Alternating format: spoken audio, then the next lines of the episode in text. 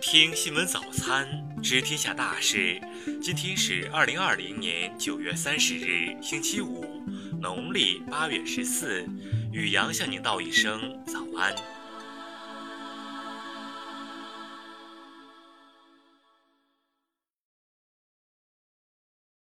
先来关注头条新闻：蓬佩奥鼓吹构建全球反华联盟，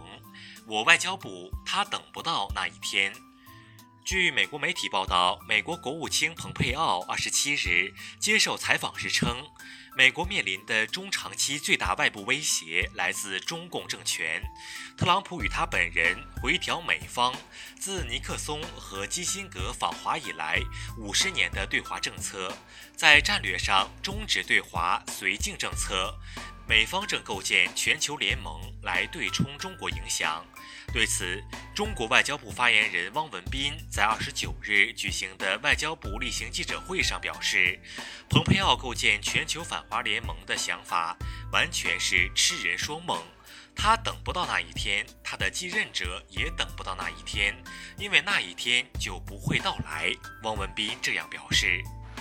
再来关注国内新闻。国务院联防联控机制近日发布的全国流感防控工作方案指出，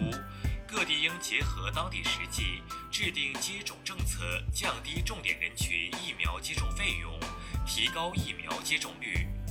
国家税务总局发布最新数据显示，今年一到八月，全国新增减税降费累计达一万八千七百七十三亿元。教育部等九部门日前联合发文表示，退役军人、下岗职工、农民工和高素质农民等群体报考高职学校可免予文化素质考试。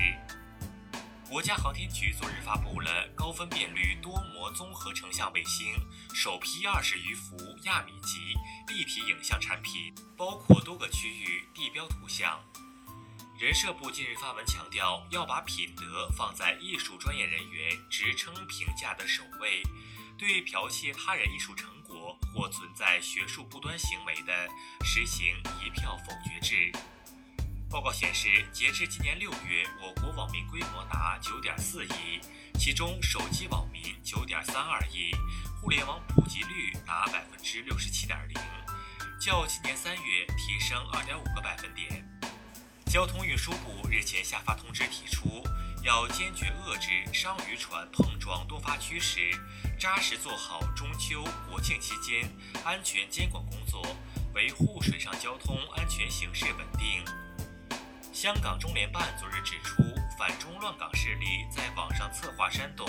国庆和中秋期间发起非法游行，甚至声言要重启黑暴行动。我们严正警告：香港国安法利剑高悬，绝不容许乱港者肆意妄为。再来关注国际新闻，美国总统特朗普二十八日在白宫宣布，将在二零二零年底前向各州发放一点五亿份新冠病毒快速检测试剂，这些试剂在十五分钟内即可获得检测结果。美国众议院议长佩洛西日前表示。如果拜登和特朗普均未获得当选所需的至少二百七十张选举人票，或将由众议院于二零二一年一月决定选举结果。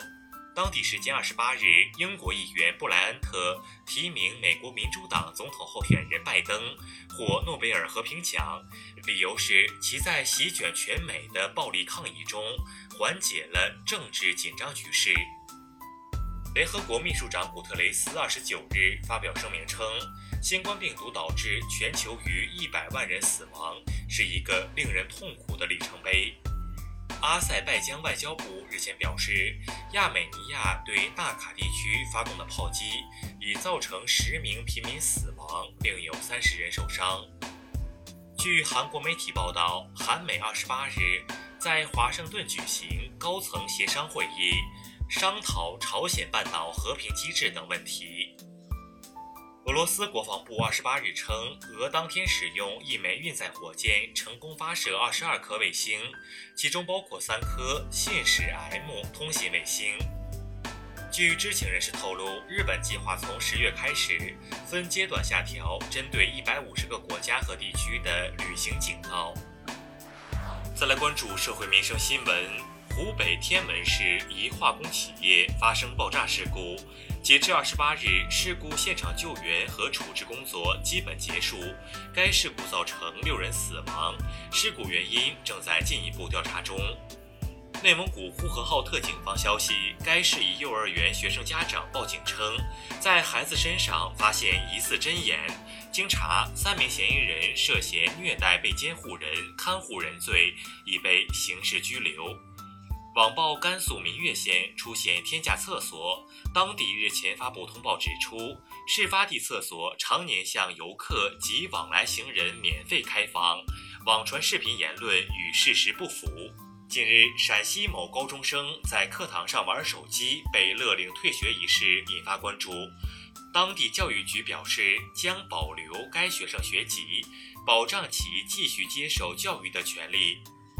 浙江台州一女子吃夜宵遭多名男子殴打，经过警方多方调查和取证，四名打人者因违反治安管理处罚法，分别被处以行政拘留的处罚。